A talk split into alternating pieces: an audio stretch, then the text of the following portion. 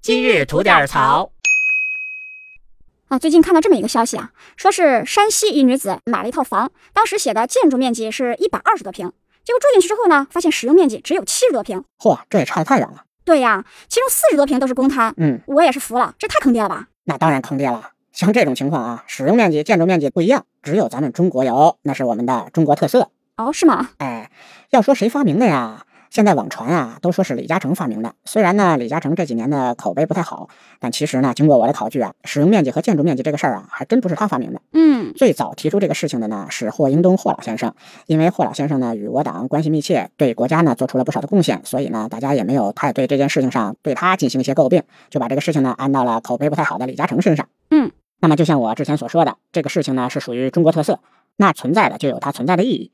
这个算法在过去出现的时候肯定有它的一定的作用，但是作为历史的产物，在如今这个社会，我觉得就不太合适了。嗯，很多的开发商给到我们的理由是，如果不算这种公摊面积，全部算上使用面积销售的话，价格肯定会飞涨。没有关系啊，你可以把价格涨上来，买不买是我们可以自己做决定的。至少所见即所得啊。对我们一生中最重要的一个财产都不能做到所见即所得的话，这个事情就太可悲了吧？